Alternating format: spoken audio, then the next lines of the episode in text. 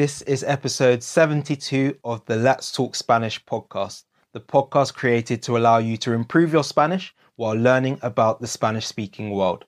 My name's Shandon, and I'm the founder of Espeak, the company I created to help Spanish students to learn to speak Spanish with confidence.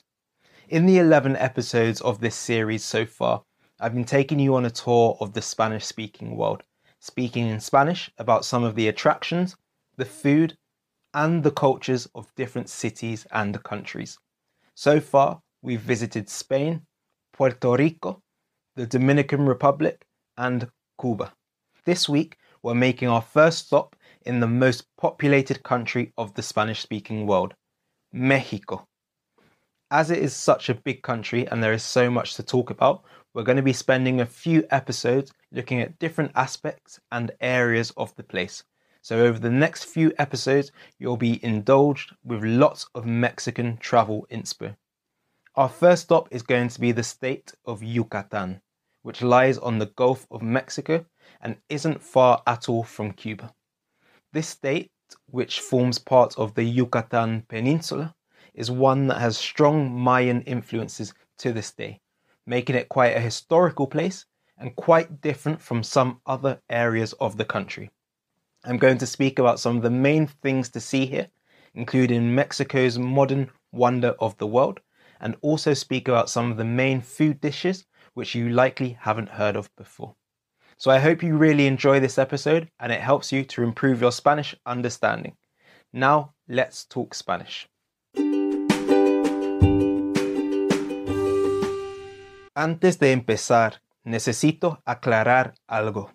En este episodio no voy a hablar de la península de Yucatán en conjunto, as a whole, sino que voy a hablar específicamente del estado de Yucatán de México, uno de los 32 estados del país.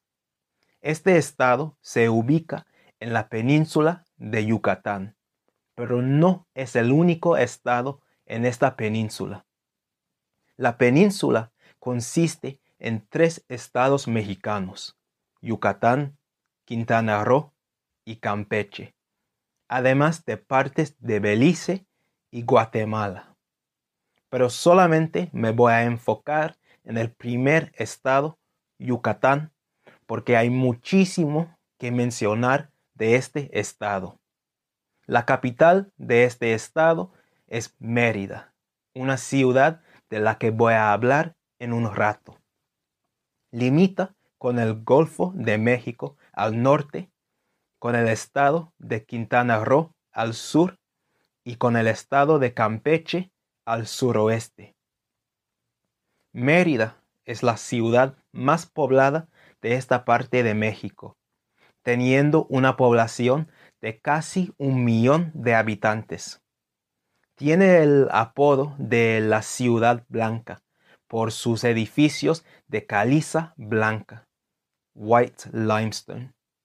Pero hay cada vez más edificios de colores pastel también. La mezcla de personas en la ciudad es muy interesante, con gente maya, mestizos, o sea, personas con antepasados, ancestors, tantos españoles como indígenas, y también libaneses, Lebanese people, que se mudaron a Mérida a comienzos del siglo XX. Pero la mayoría de la población es de ascendencia maya, of Mayan descent, lo que significa que hay mucha influencia maya en la ciudad. Es una ciudad muy peatonal. Hay muchas áreas peatonales por la ciudad. Como todas las ciudades coloniales de Latinoamérica, hay muchas plazas muy amplias y calles muy estrechas. Es una ciudad en constante expansión, pero quedan muchas de las tradiciones antiguas de la ciudad. Tiene una abundante cultura y hay mucha historia colonial. Hay muchos museos de alta calidad en la ciudad, incluyendo el Gran Museo del Mundo Maya que alberga más de 1100 artefactos desde la época maya. En las zonas arqueológicas maya, algunas de las que voy a hablar pronto, no hay mucha información. Por eso es mejor ir primero a este museo para entender mejor lo que ves cuando vas a las zonas maya. Sería imposible hablar de Yucatán sin hablar de la maravilla del mundo moderno que se ubica allá.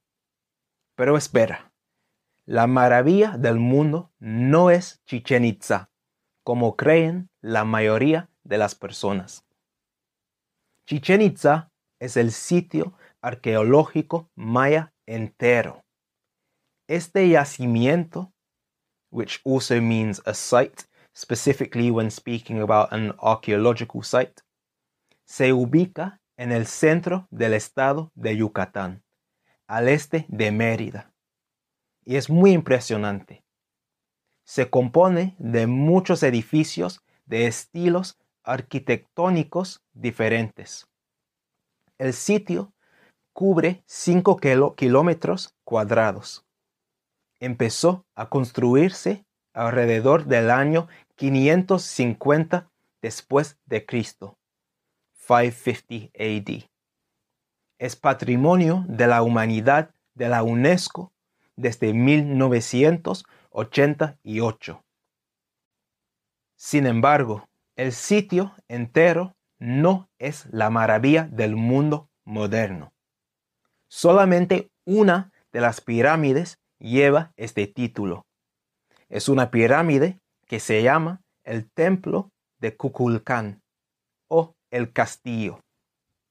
El templo de Kukulcán es la parte más destacada del yacimiento y es la parte que habrás visto en muchas fotos en las redes sociales, sobre todo en Instagram. Es una pirámide súper impresionante ubicada en el centro del sitio arqueológico. Fue construida entre el siglo IX y el siglo duodécimo, between the 9th and 12th centuries, después de Cristo, y está dedicado a Kukulcán, una deidad, deity, de la mitología maya. Mide 24 metros de altura, más 6 metros por el templo en la cima.